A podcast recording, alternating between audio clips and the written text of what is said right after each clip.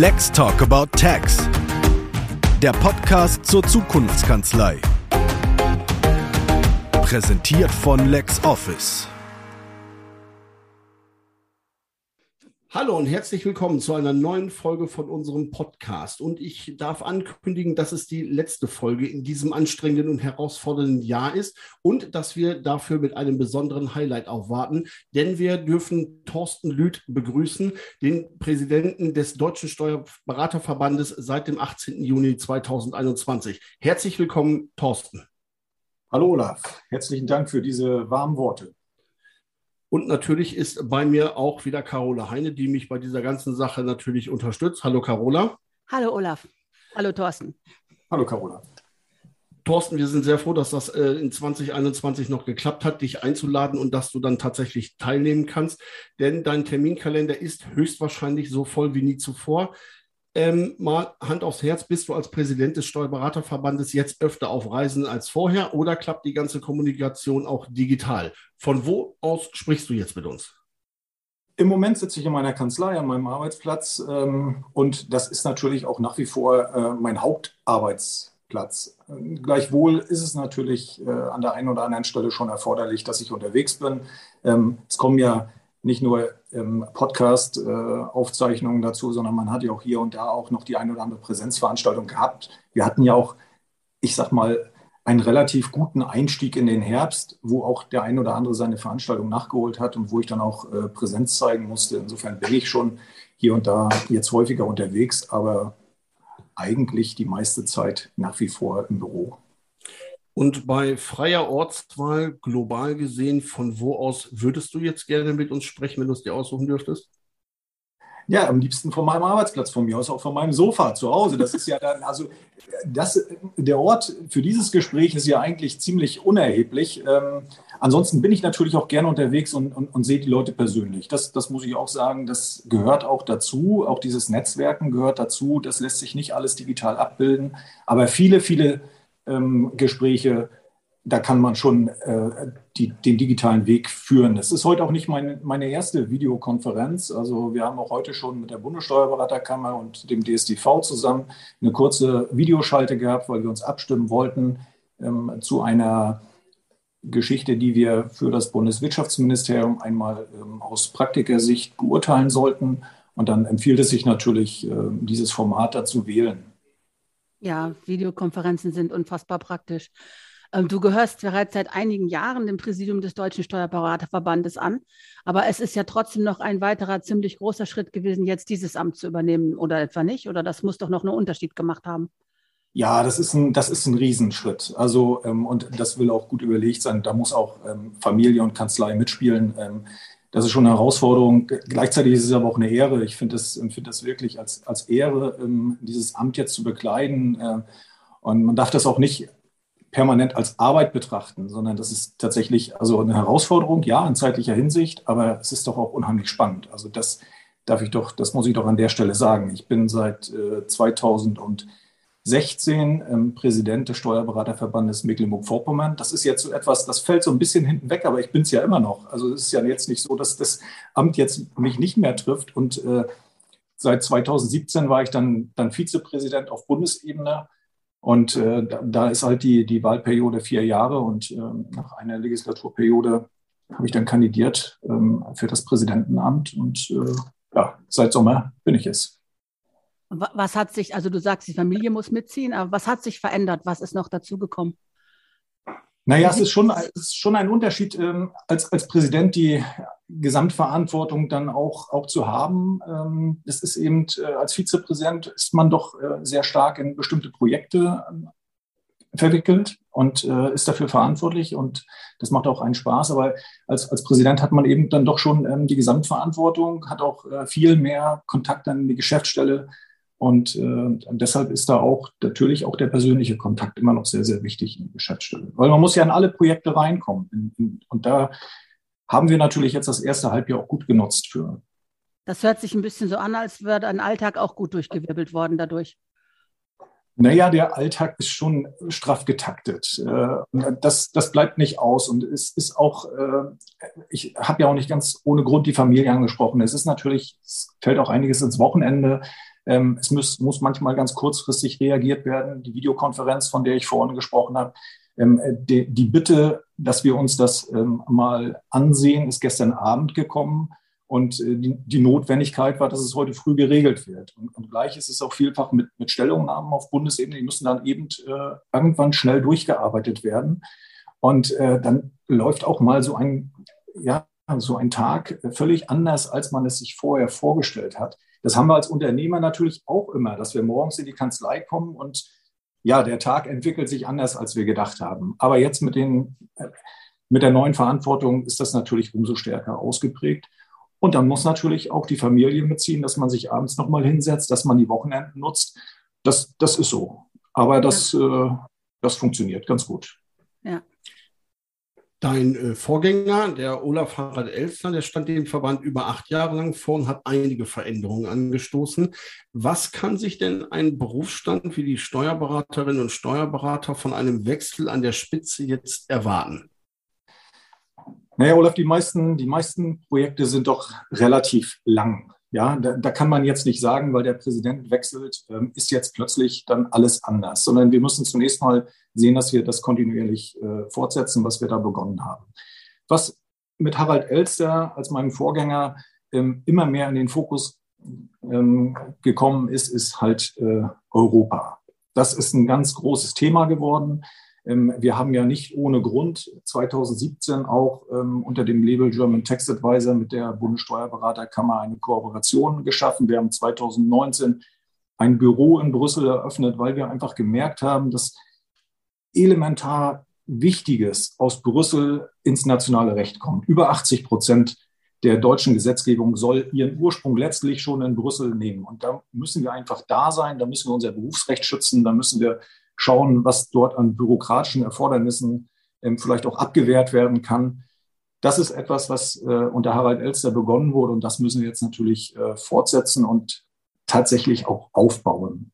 So, und dann ist es natürlich jetzt so, dass diese ganze Corona-Pandemie schon Wirkung hinterlassen hat im Berufsstand. Wir müssen da wirklich viel, viel mehr Baustellen ähm, beackern, als wir das äh, in gewöhnlichen Zeiten machen ähm, diese ganzen äh, Hilfsmaßnahmen, Überbrückungshilfen und sowas, da war ich als Vizepräsident schon immer in den Austauschrunden dabei. Das ist ein Riesenbrett, was wir da bohren müssen. Und das kommt alles zusätzlich. Und deshalb haben wir im Moment auch das große Problem mit den Fristen. Ja, also ich, ich mag es eigentlich gar nicht mehr ansprechen, aber dieser Fristendruck könnte natürlich also wirklich kleine und mittlere Kanzleien wirklich in Not bringen im nächsten Jahr. Das heißt also, das wäre jetzt einmal so deine äh, Tätigkeitsschwerpunkte, um, die du fokussierst. Ähm, gibt es noch etwas, das interessiert uns natürlich auch mal ein bisschen, ähm, wo du was im, im Köcher hast, was mit technischer Innovation zu tun hat? Gibt es da auch äh, äh Ideen oder äh, gibt es da vielleicht sogar schon ähm, Stränge, die du direkt verfolgst? Naja, wir hoffen natürlich jetzt alle, dass das mit der Steuerberaterplattform äh, relativ reibungslos passiert. Das wird wahrscheinlich einige technische Türen wieder öffnen.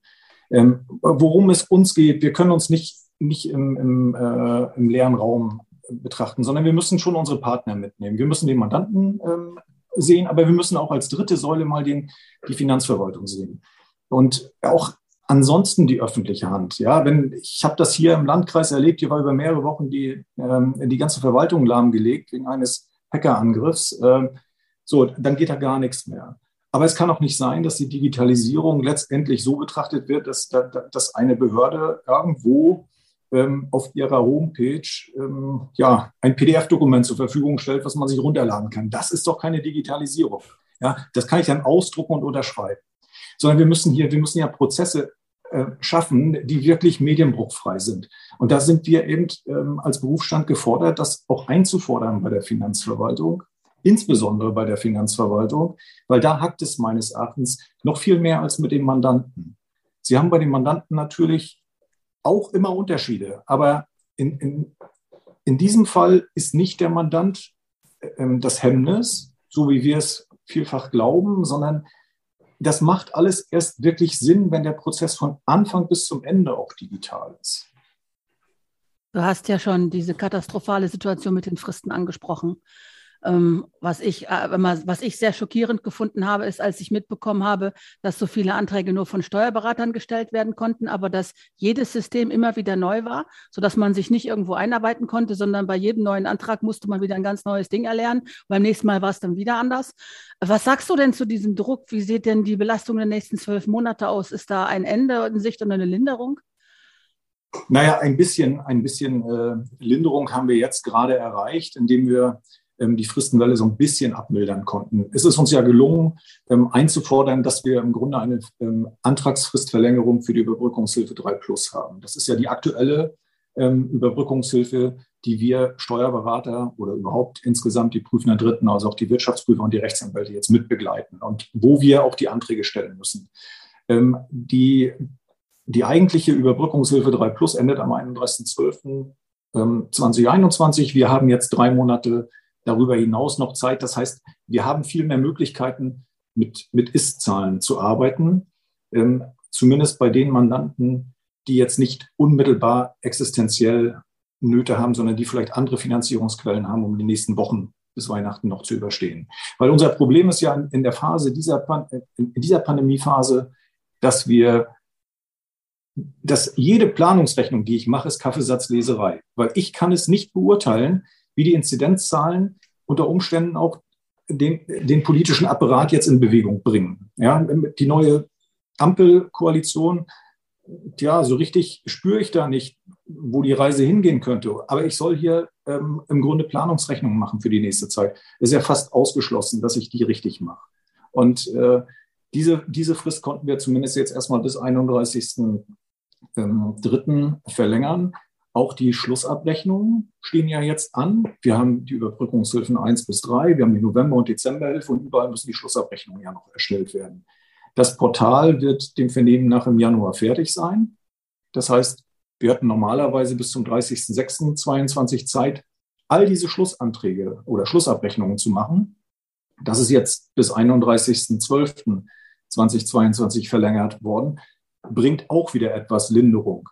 Aber jetzt kommt wieder ein Projekt, was uns natürlich jetzt neu beschäftigen wird, und das ist die Grundsteuer. 35, über 35 Millionen Grundstücke in Deutschland müssen ähm, jetzt neu bewertet werden, und zwar zu den Haupt, zum Hauptverstellungszeitpunkt 1.1.22.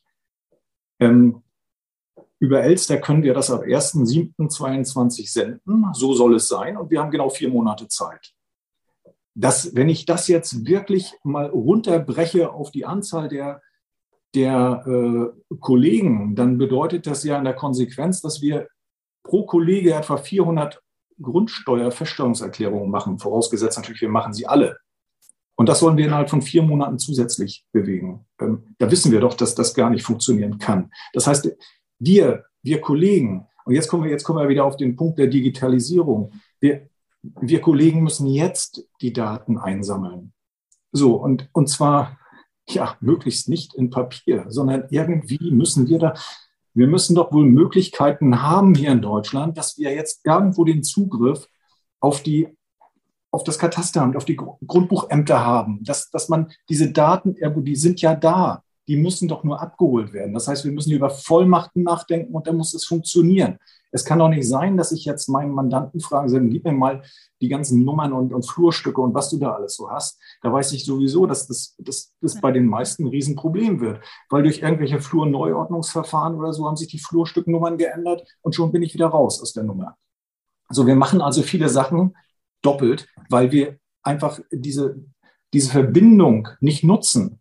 Die, jedes, jedes Amt macht die, nimmt die Daten für sich ja, wir müssen in den, in den, in den Austausch dieser, dieser Daten kommen, sonst, sonst, sonst wird das nicht funktionieren.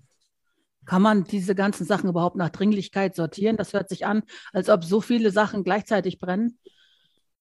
Nein, wir können das nach, nach Dringlichkeit, also wir, wir waren an, der, an dem Punkt jetzt, und, und da kamen ja auch diese Fristverlängerungen äh, zur Überbrückungshilfe her, wir waren ja an dem Punkt, wo wir gesagt haben, wir müssen jetzt ja wirklich priorisieren. Wir haben die Offenlegungspflicht für die Jahresabschlüsse bis Jahresende für die kleinen und mittleren Kapitalgesellschaften und parallel dazu müssen wir im Grunde genommen die Anträge auf Überbrückungshilfe 3 Plus stellen, weil die bis zum 31.12. ursprünglich beantragt werden mussten. Das heißt, ich musste für mich entscheiden, akzeptiere ich Ordnungsgeldverfahren Oder akzeptiere ich womöglich einen Mandanten, der mich in Anspruch nimmt, weil ich seinen Auftrag zur ähm, Beantragung der Überbrückungshilfe nicht äh, erfüllt habe.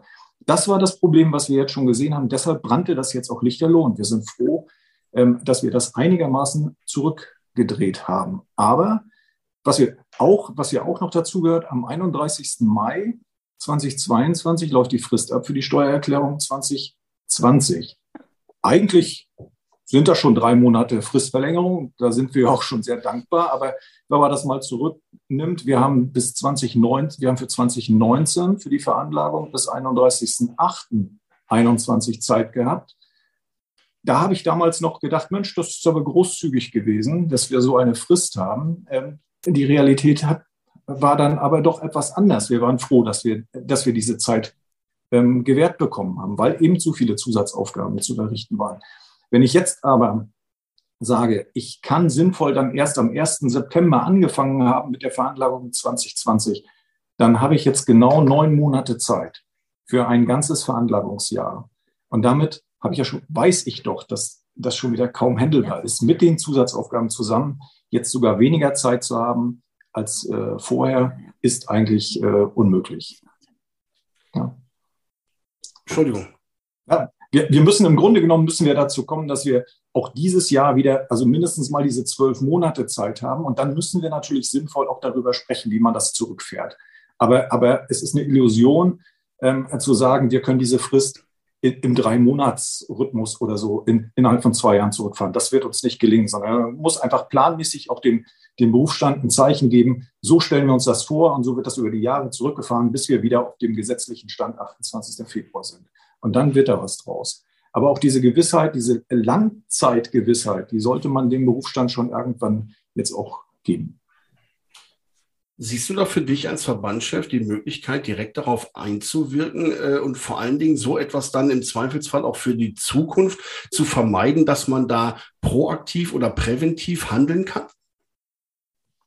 Naja, was, wir, versuchen, wir versuchen alles darauf einzuwirken, weil wir sehen es ja. Ich meine, wenn man sich jetzt einen, äh, einen Verbandschef wählt, sage ich jetzt mal, einen Verbandspräsidenten, der dann auch noch quasi eine Kanzlei führt und auch tatsächlich am Tagesgeschäft teilnimmt, dann ähm, glaube ich schon für mich in Anspruch nehmen zu können, dass man das ein oder andere wirklich aus der Praxis dann auch, auch mit überträgt und dann einfach auch viel besser ähm, kommunizieren kann und authentischer auch ähm, an, an die entsprechenden Stellen äh, geben kann. Trotzdem ähm, ist es findet man natürlich nicht überall Gehör. Das ist, das ist auch so. Ich habe das also bei den Corona-Hilfen ja auch gemerkt. Ich war in den Austauschrunden für die FAQs und war ähm, unter 120, 130 Teilnehmern der einzige Berufsträger. Das heißt also der einzige, der jemals so einen Antrag gestellt hat. Ähm, natürlich war es meine Aufgabe, den, den Praxisimpuls zu setzen. Aber wenn die Kollegen glauben, dass man dann immer auf mich gehört hat, ja, dann irrt man. Ich habe auch manchmal gesagt, ich mache das hier nie wieder. Ja. Man, man, man schaut sich dann etwas an, man, man merkt, dass das überhaupt nicht praktikabel ist. Ja, dann nutzt man den gesamten Abend, macht das überarbeitet das. Also ich sage mal so, man zerfetzt es nicht nur, sondern man gibt auch noch den Impuls, wie man es machen könnte, um dann am nächsten Tag festzustellen, ja, es war politisch nicht durchsetzbar. So, dann, dann ist man schon irgendwann frustriert, weil da habe ich auch meinen Abend mit verbracht, ja, oder, oder zwei oder drei Abende und, und, und viel diskutiert. Und, und das ist dann schon schade. Aber ich, ich bilde mir schon ein, dass man zumindest ähm, wenn man eben den Praxisbezug noch hat, hier und da vielleicht etwas anders das auch kommunizieren kann, als wenn man, sage ich mal, eigentlich gar nicht mehr im Tagesgeschäft ist. Das gilt ja für die Digitalisierung auch ganz, ganz genauso. Ja, wenn, wenn ich das nicht mehr lebe im Büro, dann werde ich das auch kaum vernünftig ähm, kommunizieren können.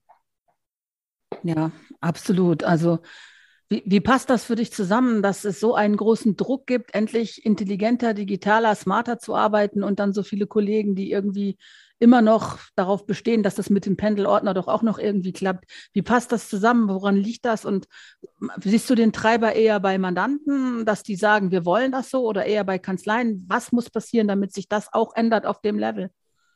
Naja, wir, wir können zumindest, Carola, nicht akzeptieren, dass die, Leute, dass, dass die Kollegen immer sagen, ja, wir haben ja gar keine Zeit. Also die Zeit muss man sich nun leider nehmen. Das, das ist nun mal so. Ja? Und äh, ich kann das aus eigener Erfahrung vielleicht sagen, also ich weiß gar nicht, wie lange das jetzt hier ist, zehn, elf Jahre, da haben wir dieses ähm, DMS eingeführt, ja, Dokumentenmanagementsystem, ähm, haben dann alles versucht zu digitalisieren. Ähm, und ich hatte das Gefühl, nach drei, vier Monaten haben alle meine Mandanten, äh, alle meine Mitarbeiter gekündigt. Also innerlich zumindest. Ja, also das war, das war wirklich auch eine Herausforderung. Und wir haben ja vorher alles getan. Wir haben ähm, eine Produktpräsentation gemacht. Wir haben die Leute mitgenommen. Ähm, die waren begeistert ja, von, von dieser neuen Art der, der, der, der, äh, des Managementsystems, der Dokumente, dass sie eben da waren. Das Problem war nur der Umbruch. Ich habe dann, ich habe mich mit meiner Arbeitsweise an den, an den Ordnern, den Papierordnern, mit der entsprechenden Sortierung gewöhnt. Und ich muss mich jetzt irgendwie umstellen. Und dann habe ich eben die neuen Sachen im Dokumentenmanagementsystem gehabt und die alten Sachen habe ich noch im Ordner. Der, ich habe also mehr, deutlich mehr Aufwand, weil ich mit beiden arbeiten muss. Ich habe nicht mehr das System, das muss ich erst finden. Diesen Prozess muss ich erst wieder für mich finden. Als dann nachher ausreichend, so nach, nach einem halben Jahr, ausreichend Dokumente gespeichert waren, war das etwas ganz anderes. Ja. Und heute muss ich sagen, wenn ich das nicht hätte, könnte ich so eine Sachen wie hier das Präsidentenamt äh, bekleiden, könnte ich ja gar nicht machen. Weil wenn ich unterwegs bin, habe ich ja mein Büro an, äh, am Mann. Ja. Wenn ich abends zu Hause sitze, habe ich mein Büro am Mann und zwar ohne großen technischen Aufwand. Ich, ich muss mich hier aufschalten. Das ist die Herausforderung. Ja, aber das kann ich, naja, also in der Bahn vielleicht nicht, weil zu oft äh, kein WLAN ist, aber im Hotel kriege ich das meistens hin und zu Hause kriege ich das natürlich erst recht hin. Also das ist, das sind ja wahnsinnig viele Vorteile, die es die, die sich daraus ergeben. Und das ist aber nicht nur das, der Vorteil für den Berufsträger selbst, sondern auch für die Mitarbeiter. Nur der, da muss ich erstmal hinkommen. Diesen Moment muss ich überstehen. Und da muss ich natürlich meine Mitarbeiter mitnehmen. Das ist eine ganz entscheidende ähm, Geschichte. Ich kann die nicht hängen lassen. Genauso können aber auch die Mitarbeiter mich nicht hängen lassen. Also das muss schon Hand in Hand laufen. Ähm, ich laufe natürlich Gefahr, wenn ich so ein ähm, Kollege bin, der das, das überhaupt nicht möchte, dass mir auch irgendwann mal die Mitarbeiter weglaufen, denn die müssen für sich ja auch eine Entscheidung treffen. Und dann sind wir eben auch beim Fachkräftemangel, dieses Ringen um die Fachkräfte. Ich muss meine Mitarbeiter einfach entsprechend auch fit kriegen, sonst, sonst funktioniert das nicht. Dann gehen die zum Kollegen, weil die sagen, die haben vielleicht vom, vom Arbeitshorizont noch ein paar Jahre mehr als ich. Da sprichst du einem Kanzleibetreuer aber aus der Seele. Lass uns doch nochmal ähm, von den Details in einer Kanzlei auf so ein großes Bild umschwenken, denn ähm, es gibt da noch eine Frage, die uns äh, brennend beschäftigt. Heute wurde der Koalitionsvertrag unterschrieben und 2021 ist das Jahr der ganz großen Amtswechsel. Ja, denn neben dem Präsidenten des Deutschen Steuerberaterverbandes kriegt Deutschland im Dezember aller Wahrscheinlichkeit auch noch einen neuen Kanzler. Jetzt mal im Ernst, was erwartet der Steuerberaterverband von dieser Koalition und gibt es im Koalitionsvertrag schon Dinge, die du erfahren hast, die du besonders begrüßt oder besonders kritisieren würdest? Naja, wir haben natürlich den Koalitionsvertrag ähm, schon intensiv bearbeitet. Ich muss aber, an, ich muss also etwas früher anfangen. Wir haben ja im Frühjahr auch schon Positionspapiere ähm, an alle Parteien gegeben, wie wir uns das so vorstellen. Also wo wir auf jeden Fall Baustellen sehen, die sich ähm, dann eben im Grunde genommen jetzt abarbeiten lassen. Ähm, da haben wir auch teilweise ganz, äh, ganz gut Gehör gefunden. Das Sondierungs- oder die Sondierungspapiere haben wir natürlich angesehen, jetzt den Koalitionsvertrag. Jetzt, ich fange mal mit einem Positiven an. Ja, also die Ampel erkennt die etablierten Strukturen der freien Berufe an. Das ist doch schon mal was, womit man zum Beispiel in Brüssel ganz gut arbeiten kann wo man eben auch zeigt, ähm, dass, es, dass sich bestimmte Mechanismen einfach bewährt haben. Wenn ich sehe, also allein, wir haben vor, vor ein paar Wochen in, in Brüssel eine, eine Konferenz gehabt zum Thema Geldwäsche und äh, wir hatten also ganz viel internationale Beteiligung, die sich da per Video zugeschaltet haben, um zu hören, wie wir in Deutschland damit umgehen. Ja, und äh, wir konnten ein bisschen darstellen, wie Geldwäsche bei uns schon im Grunde genommen im Berufsstand durch die Selbstverwaltung auch ähm, abgedeckt wird. Also das sind ja auch Erfahrungswerte, die man dann einbringen kann. Ähm, insofern hat uns das natürlich gefreut, dass da, drin, dass da drin steht. Was uns natürlich überhaupt nicht gefällt, jetzt sind wir bei einem Thema, wo ich sage, was nützt denn die ganze Digitalisierung, um sich Freiräume zu schaffen, wenn die Freiräume durch Bürokratiemonster wieder zerstört werden. Und da sehe ich die Anzeigepflicht für nationale Steuergestaltung als, als ganz große Baustelle. Wir haben es erlebt vor kurzem, dass die Anzeigepflicht für grenzüberschreitende Steuergestaltung äh, eingeführt wurde. Man hat unheimlich viel Probleme gehabt, das überhaupt alles vernünftig zu definieren und einzugrenzen. Das, das, das war wirklich schwierig. Jetzt hat man noch, wartet man noch nicht mal ab, um, um mal rauszufinden, ob das überhaupt was gebracht hat. Ja, oder ob das überhaupt ein zahnloser Tiger ist. Also, das ist ja auf jeden Fall eine Menge bürokratischer Aufwand. Wenn ich das jetzt aber auf nationale Gegebenheiten umrechne, entstehen da eine Vielzahl von, von Anzeigen, die dort äh, verpflichtend im Grunde genommen durch irgendwen zu leisten sind. Und, und irgendwer ist am Ende, ist es der Berater, der das äh, begleiten muss. Und äh, da stellt sich schon die Frage, ob man da nicht erstmal wartet, ähm, um zu sehen, wie, wie hat denn das eigentlich international so funktioniert, bevor ich so eine nationale Geschichte einführe. Also das ist etwas, was uns wirklich ähm, Bauchschmerzen bereitet und da, da, müssen wir uns auch ähm, frühzeitig dagegen positionieren. Ansonsten ist natürlich schön, wenn man keine äh, Substanzsteuern einführen möchte, wenn man ähm, Einkommensteuer und äh, Umsatzsteuer zumindest, zumindest nicht erhöhen will.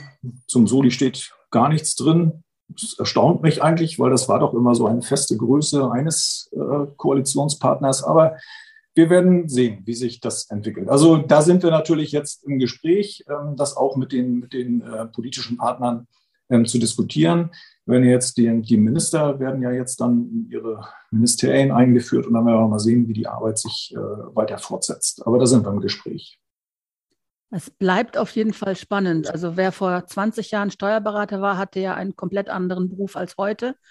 Was sagst du denn, gibt es in zehn Jahren noch Steuerberater oder was werden die dann für eine Rolle spielen? Carola, warum soll es die, die nicht geben? Also ich sag mal, als 1966 die DATEV gegründet wurde und ein paar Jahre später sie sich so ein bisschen etabliert haben, alle gesagt, in zehn Jahren gibt es keine Steuerberater mehr. Ja. Ich glaube, es sind deutlich mehr geworden als Anfang der 70er Jahre.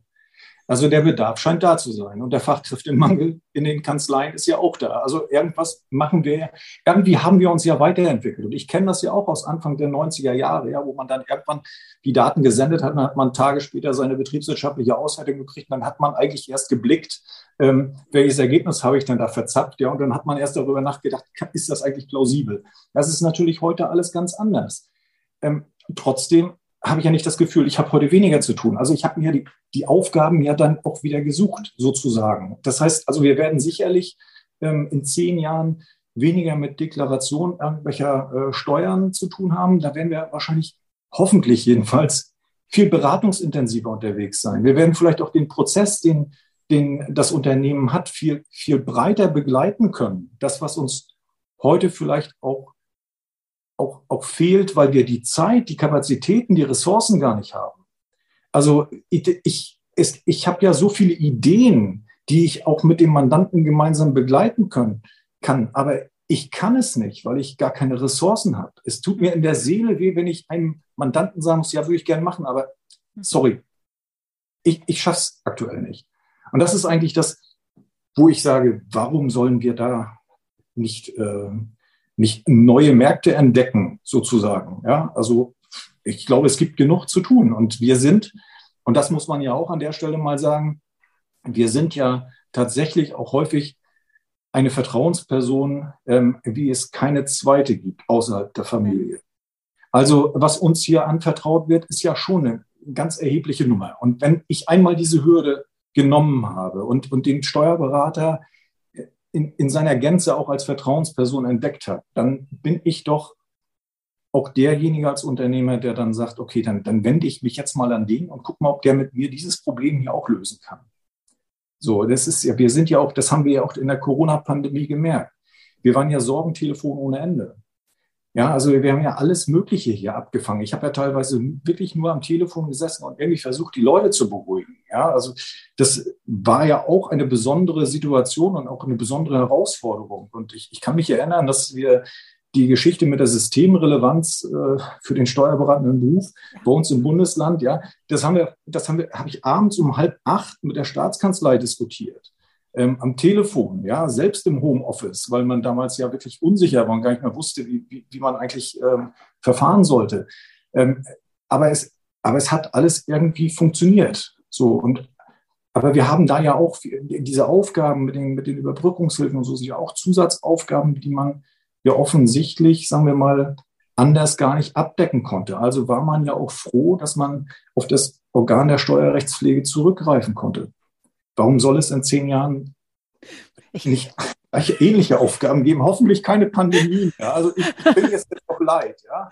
Ja, ich hatte das ein bisschen provokant gefragt. Natürlich gehe ich fest davon aus, dass es dann noch Steuerberatende gibt, aber es wird ja ein ganz anderes Berufsbild sein. Aber ich freue mich, dass du darauf so energisch eingestiegen bist. Das war so ein bisschen meine Hoffnung. Aber wir waren, doch vor zehn, wir waren doch vor zehn Jahren auch anders aufgestellt. Wir waren vor 20 Jahren auch anders aufgestellt. Und es ist doch ein, ein ständiger Wandel. Es ist doch jetzt nicht irgendwie so, dass ich heute den Schalter umlegen muss, sondern ich muss ich muss mich darauf einlassen, was, wie, wie es weitergeht. Und ich muss natürlich auch schauen, wie es bei dem Unternehmen weitergeht, bei den Mandanten. Und ich werde auch, das, das muss man ja auch sagen, ich werde auch den, den 60-jährigen Handwerksmeister mit zwei Gesellen werde ich nicht mehr dazu bekommen, dass der mir alles über eine digitale Schnittstelle zur Verfügung stellt. Aber dann kann ich mir doch auch was einfallen lassen. Es ist doch nicht so, dass ich dann den Pendelordner ablehnen muss oder den rausschmeißen muss oder so, sondern ich kann ja auch andere Lösungen finden, weil es geht doch um meinen Prozess in der Kanzlei und nicht, wie das bei mir ankommt. Die Frage ist doch dann, wie bekomme ich es hin, dass meine Mitarbeiter immer das Gleiche machen? Also wenn sie das schon machen, dass sie das aber auch immer, immer digital machen und nicht einmal den Pendelordner, einmal hat einer eine E-Mail geschickt, einer hat das mal über Unternehmen online gemacht, der nächste hat es irgendwie abfotografiert und rübergegeben und was wir ja alles erleben. Das ist doch das, was uns im Grunde genommen dann auch ähm, schlapp macht, wenn wir zu viele unterschiedliche Verfahrenswege haben. Aber ich werde die Leute nicht alle zwingen können, einen einzigen Weg mit mir zu gehen. Das wird nicht funktionieren. Das sollten wir auch nicht tun. Da, da tun wir uns keinen Gefallen mit. Nee, ich glaube auch, das ist, äh, das wäre der falsche Ansatz. Also ähm, ich bin auch der Ansicht, die äh, SteuerberaterInnen wird es in den nächsten zehn Jahren noch geben, aber ich glaube, dass sich die Art der Zusammenarbeit zwischen Mandanten und äh, Steuerberatern äh, verändern wird. Auch aufgrund der Möglichkeiten äh, der digitalen Zusammenarbeit oder aufgrund der Prozesse, die sich in den Steuerkanzleien etablieren. Ähm, wo siehst du da die größten Chancen und vor allen Dingen, welche Risiken siehst du in, auf diesem Weg? Also die Chancen, ähm, die sind, also was die Zusammenarbeit angeht, glaube ich wirklich, dass wir, wenn, wenn ich den Gesamtprozess eines Unternehmens betrachte, ähm, von, von, der, von, von dem Angebot, von, der, von dem Auftrag bis hin dann im Grunde genommen zur Abrechnung, zur Mahnung und so weiter, dann, dann haben, wir, haben wir im Moment einen kleinen Teil. Ich sehe uns nicht in der Angebotsphase oder irgendwo in der Bestellphase, das wollen wir wahrscheinlich auch gar nicht. Ich sehe uns aber schon im, im Weiteren, im Zahlungsverkehr, in, im Mahnwesen und sowas. Also im Grunde genommen, allein der Fachkräftemangel lässt doch den einen oder anderen, zumindest Handwerksunternehmer, mal darüber nachdenken, ähm, ob er da noch jemanden braucht vorne am sozusagen Empfang. Ja, und, und wenn, braucht er den noch wirklich acht Stunden am Tag oder kann man sich das nicht mit anderen teilen? Und dann ist ja die Frage, wer ist die Schnittstelle? Das sind vielleicht auch wir. Vielleicht ist das so, ja. Warum, warum kann ich nicht mit dem Vertrauensbonus, den ich habe, auch den Zahlungsverkehr für die Mandanten abdecken? Also das sind ja, das, das fängt ja alles schon an und das ist aber dann eine Frage, dass da, diese, Ressourcen, diese zeitlichen Ressourcen muss ich haben. Und die sind in vielen Kanzleien nicht da. Noch nicht da. Aber das heißt ja nichts. Die, unsere ähm, Software, die wir nutzen, wird ja auch besser. Also die künstliche Intelligenz äh, hält ja auch Einzug in, den, in, den, in die Software des Berufsstands. Insofern, ähm, warum soll das nicht gelingen?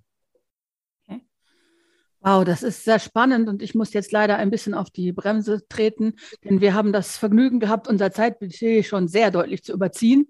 Aber jetzt muss ich doch noch eine Sache muss ich noch fragen. Wer macht denn deine Steuererklärung? Meine Steuererklärung mache ich selbst. Ah, okay. Weil, aber dann musst du dich ja an die Frist halten, ne? Die jemand ohne Steuerberater, das habe ich neulich noch in diesem Steuerberater-Fachforum gelesen, da war das eine ganz heiße Diskussion, dass ein Steuerberater dann ja nicht die Verlängerung bekommt, die, wenn ein Steuerberater, ein anderer Steuerberater diese Erklärung macht. Ja, Carola, das ist richtig. Da können wir jetzt mal, da können wir drüber streiten, ob ich vielleicht, wenn ich meine Kanzlei beauftragen würde, dann, also das, das ist, darum geht es, glaube ich, nicht. Ich glaube, ich persönlich ähm, stehe auf dem, auf dem Standpunkt, dass ich natürlich immer meine eigenen Sachen im Griff haben muss, um mich um die Probleme der anderen zu kümmern. Und dazu gehört meine eigene Steuererklärung auch. Bei allem Umfang ähm, ist das eben so, dass ich das alles erledigt haben muss. Dann kann ich mich auch um, um die Probleme meiner Mandanten und die Sorgen und Nöte äh, meines Umfeldes kümmern. Sonst vergehe ich an meinen eigenen Problemen. Das darf nicht passieren. Also will ich das auch immer frühzeitig weghaben. Sehr das ist und sehr sympathisch. Absolut.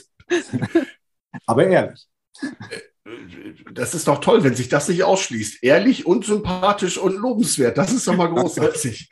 Vielen Dank. Ähm, Thorsten, äh, zum Schluss, das ist immer so mein kleines Bonbon. Gibt es eine Frage, die du heute gerne beantwortet hättest, die wir aber vergessen haben zu stellen? Dann wäre jetzt die Gelegenheit. Ja, wir haben wir haben vielleicht, vielleicht fehlt mir nicht die Frage, aber wir haben ein, wir haben natürlich ein, ein Problem und das, also so ein bisschen, wir müssen über, unseren, über unser Image nachdenken. Ich habe immer so das Gefühl, ähm, uns plagen Nachwuchssorgen. Ähm, wir wissen, dass der Weg hin zur Steuerberaterin, zum Steuerberater sehr, sehr lang ist. Und ich muss die Leute natürlich auf diesen, also zu diesem langen Weg führen. Ja, ähm, wir haben aber heute nicht mehr die Situation, dass sich ein, ein, ein junger Mensch ähm, dann auf die Fahnen schreibt, na, in zehn Jahren will ich das mal sein. So, und, und jetzt acker ich dafür zehn Jahre. Ich, jedenfalls wird er das nicht machen, wenn er glaubt, dass wir ähm, in irgendwelchen verstaubten Stuben mit äh, irgendwelchen Ärmelschonern im Büro sitzen und irgendwelche Akten wälzen. Das wird, ihm, das, das wird nicht passieren. Das heißt also, wir müssen tatsächlich sehen, wie kommen wir an die, an die junge Generation ran? Wo kommen wir ran? Ja, wie gehen wir in die Schulen? Wie können wir unser Image verändern, dass die Leute wissen, dass wir wirklich ein interessanter Beruf sind, ein vielschichtiger Beruf. Also ich, ich kann mir eigentlich gar nicht vorstellen, dass andere Berufe ähnlich, ähnlich weit, breit gefächert sind. Also mein Tätigkeitsfeld ist ja so arg weit, das ist ja wirklich interessant. Und wenn ich hier mit jungen Auszubildenden oder mit potenziellen Auszubildenden spreche und frage, was stellt ihr euch denn vor, was wir hier so machen? Das ist so, so einsilbig, die Antwort. Und ich meine, da müssen wir, wie, wie kommen wir ran? Also das ist so, das ist für mich so, so ein Kernthema. Wie kommen wir ran an die jungen Menschen? Wie kommen wir, wie können wir wirklich dieses Steuerthema interessant machen? Also diese, diese Imagepflege, das ist eine Sache, die müssen wir in den nächsten Jahren unbedingt angehen. Und ja, da hoffe ich mir natürlich, dass wir da alle ein bisschen drüber nachdenken. Ich äh, frage mal so ganz salopp, ähm, dürfen wir in circa einem Jahr nochmal einladen und nachfragen, wie die ersten zwölf Monate so gelaufen sind? Also ihr dürft immer wieder einladen, wir werden das auch immer wieder hinkriegen. Es macht mir ja ungeheuren Spaß mit ah. euch. Ja. Ah, schön. Runde, vertraut über dies und das zu philosophieren. Ja, also ja. Ja, kein Problem. Das ist schön, denn wir werden nächstes Jahr um diese Zeit wahrscheinlich noch wieder andere Fragen haben. Es bleibt ja sehr spannend alles. Ne? Gut, dann wird Olaf wahrscheinlich jetzt irgendwie im, im Schluss irgendwas mit Nachwuchs notieren, damit er die Frage dann stellt. Ähm, ja, ich äh, werde ganz viele Dinge notieren und ich bin mir ganz sicher, dass es äh, auch in zwölf Monaten eine unglaublich interessante Unterhaltung wird, so wie es das heute war. Ähm, dafür, Thorsten, vielen, vielen Dank. Es waren äh, ganz großartige und interessante Themen, die wir besprochen haben und äh, Auskünfte, die du gegeben hast. Vielen, vielen Dank. Ja, ich danke euch auch ähm, und schauen wir mal, ähm, was wir dann in zwölf Monaten so auf der Agenda haben. Genau, und diese zwölf Monate sind deswegen wichtig, denn das hier ist die Folge, die am 23.12. ausgestrahlt wird. Und äh, aus diesem Grund und aus vielen anderen Gründen, lieber Thorsten, dir friedliche Feiertage, bleibt gesund und Ihnen, liebe Zuhörerinnen und Zuhörer, natürlich auch ein frohes Weihnachtsfest und einen guten Übergang ins neue Jahr. Alles Gute, vielen herzlichen Dank. Ja, diesen Wünschen kann ich mich natürlich nur anschließen. Also dann fröhliche Weihnachten, einen guten Start und ja, Gesundheit ist, glaube ich, das, was wir uns alle wünschen und hoffen, dass das irgendwann jetzt wieder auf, auf Normalniveau zurückgeht, unser tägliches allerlei. Vielen Dank. Und ich wünsche allen, dass sie zwischen den Feiertagen auch wirklich mal die Chance haben, abzuschalten und sich auszusuchen, mit welchen Themen sie sich beschäftigen. Das wünsche ich allen. Ich drücke allen in dieser sehr unter Druck stehenden Branche feste die Daumen, dass alle gesund bleiben. Schöne Feiertage.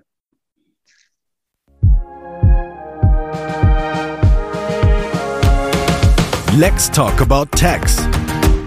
Der Podcast zur Zukunftskanzlei. Präsentiert von LexOffice.